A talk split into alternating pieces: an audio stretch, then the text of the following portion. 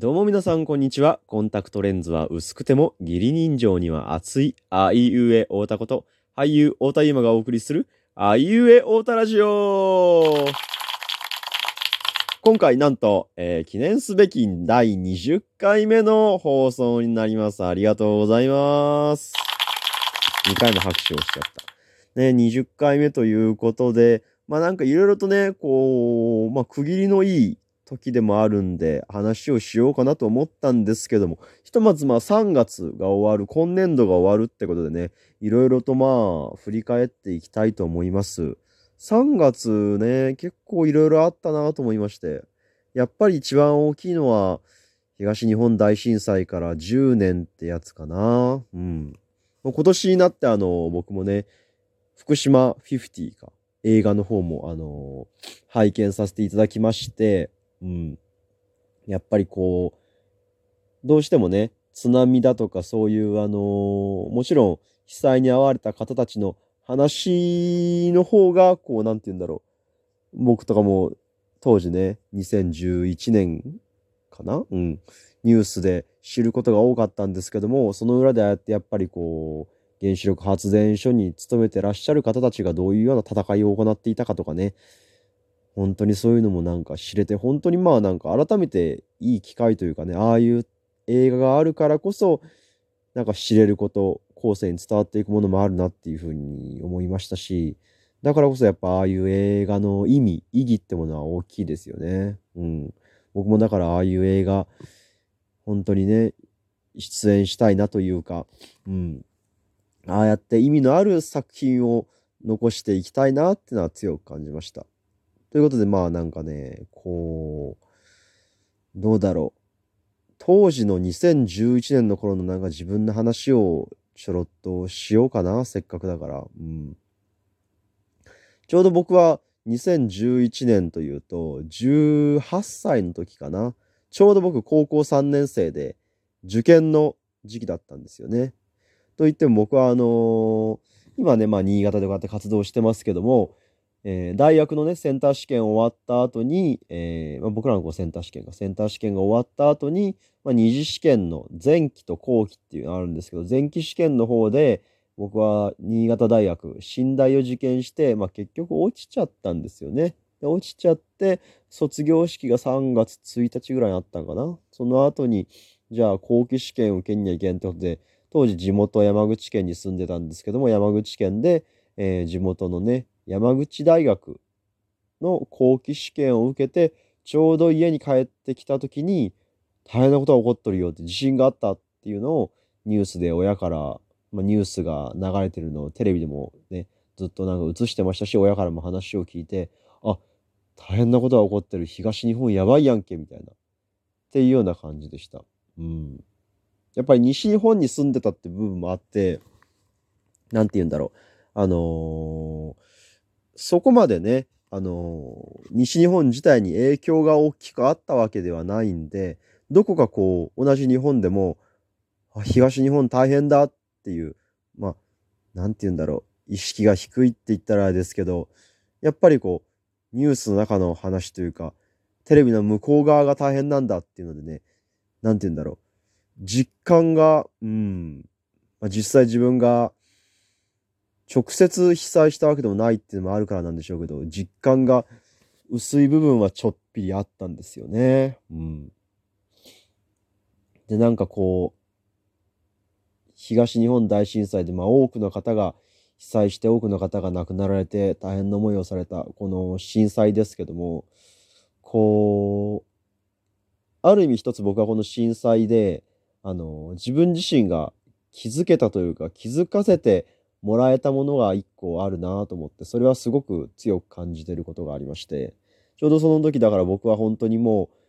う、なんて言うんでしょう、一番人生のうちで言うと、もう灰色の時期というか、この中学、高校と、まあ、勉強をしたくない辛い辛い時期にずっと勉強をしてて、で、そっからもうようやく勉強しなくて済む。逆に言うと、ここで大学受験失敗したら、今まで6年間もっと、小学校からやったらもっと勉強したこの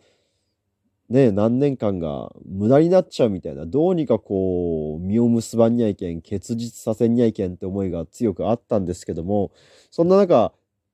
ね、大学試験で前期試験を落ちまして、で、後期試験も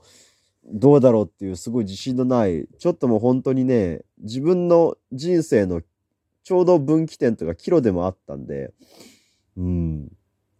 今後どうなっていくんだろう、僕ちゃんと大学行けるんだろうが、みたいな。なんか変にこう重く考えちゃってたんで、あのー、これでもし受験失敗したら今後どうやって生きていきゃいいんやろみたいな。なんかそういうふうにちょっと、ね、深刻に考えてる自分もいたんですよね。当時10年前か。うん、高校3年生の僕は。でそんな中、あのー、まあ、東日本大震災があって、でもやっぱり、東日本大震災がありながらも、こう、みんな受験して大学受かった人は大学行くし、みたいな。で、僕自身もだからこう、人生歩んでいかんにゃいけん中で、結局ね、後期試験も落ちちゃいまして、うん、前期後期と落ちて、受験に要は現役の時は失敗するわけですよね。で失敗して、いざこう、どうしよう今後みたいな。全くこう、ほんと想像もできなかったし、親からはまあ、うちの家系じゃ、そんな浪人なんてできんよみたいなのを言われとったりして、うん。とかもあったりして、ほんとどうしようみたいな、あの、働かんにゃいけんのが、でも高卒で働くと今からどうすればいいんやとか、なんかいろんなこう不安とかもあって、本当にね、ちょうどまあ生きていくのが辛い時期でもあったんですよね。で、そんな時にね、あの、たまたまニュースか新聞で読んだんかな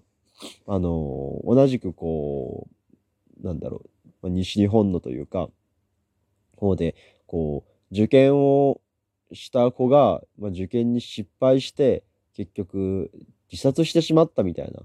そういう話があったんですよね。うん、で、こう、僕はなんかすごいその子の気持ち分かったんですよ。その子の気持ちは分かったんですけど、その一方でやっぱネット上とかでは、ちょうど東日本大震災が起こった時期ってことがあって、やっぱり生きたくても生きることのできなかった人たちがいる。生きたくても震災にあって、えー、まあ、尊い命が奪われたっていう、そういう現実があった世の中で、やっぱり日本自体もちょっとね、あの、余裕がなかったというか、みんなピリピリしてた時期だったので、こう、そういうところから生まれた発言なんでしょうけど、ネット上では要は、そのね、受験に失敗した子に対する、こう、なんて言うんだろう、言葉として、要は西日本の人間はなんか、命を粗末にしてるというか、うん。西日本の人間はなんかこう、全然そういう、なんて言うんだろう。あの、深刻さが足りないというか、要は震災がこう国で起こってるのに、それが全然、なんか、そんな時期でもまあなんかそういうふうに、自殺を選ぶなんてみたいな、ちょっとね、あの、責め立てるような内容があって、それは本当にもうひどい内容なんですけども、なんか、うん。だから僕はこう、受験に失敗してそれが苦しくて亡くなられたって人の気持ちがすごくまあ、その当時の僕からしたらよくわかるし、どちらかといったら僕も本当そっちを選びたくなるぐらいなレベルのそういう気持ちだったんですけど、その一方で、こう、なんて言うんだろう。もうおそらく東日本の方なんですかね。が、こうネット上で書かれていた、こう内容今のこの生きたくても生きれなかった人がいるのになんでやねんみたいなっていう言葉をまあ読んだ時にそれもそれで確かにという何て言うんだろううんだからもうなんだろう両方に共感できるしでも逆に言うとその僕もねもしかしたら本当にその当時なんだろうすごく思い詰めてたんで自分で自分の命を絶つみたいなのを選んでもおかしくなかったかもしれん時期に、ちょうどまあ本当に東日本大震災があって、生きたくても生きれなかった人間がいるんだぞっていう言葉を見て、あ、そうだよなって。今の僕は結局、こう、要は震災には被災はせずに生きてるわけだし、命はこう繋がってるわけだし、生きなくちゃなっていう、なんかそういう結構、なんて言うんだろうな。うん。まあ、決意というか、本当自分自身の中での気づきっていうものを与えてもらった経験なんですよね。東日本大震災っていうのは。やっぱこう、今でこそ本当に思うことですけど、学生時代とか特にそういう中学生、高校生の頃って、なんて言うんだろう。そこだけ学校とか受験だけが人生じゃないけど、やっぱりそこを目標にというか、もうそこにこうなんかスポットを当てて生きてきてる分、それ以外の道というか生き方が見えないんですよね。だからこそ、こうそこで失敗したらどうすりゃいいんやろみたいな路頭に迷うっていうのがあったんですけど、うん。まあ、そんな中、東日本大震災があってっていうのは、ある意味こう、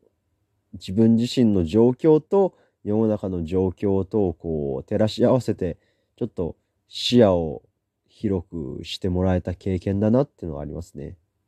まあ、その気づきがあったからこそこうやってまあ今でも生きてそして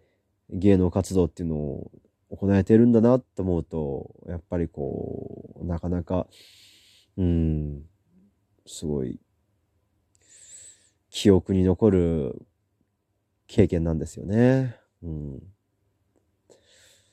まあ、ということで、あの、3月は、この3月はちょうど東日本大震災から10年という節目の月、えー、節目の年ということで、えー、今回はですね、この東日本大震災の頃の僕の状況、僕が考えていたことについてちょっとね、お話しさせていただきました。もしね、福島50映画の方もね、あのー興味ある方はぜひご覧になっていただきたいと思います。本当にいい映画で、本当に多くの方が懸命に生きた、そのね、お仕事された状況が映ってるんで、ぜひご覧ください。ということで、次回のラジオもお楽しみに。またね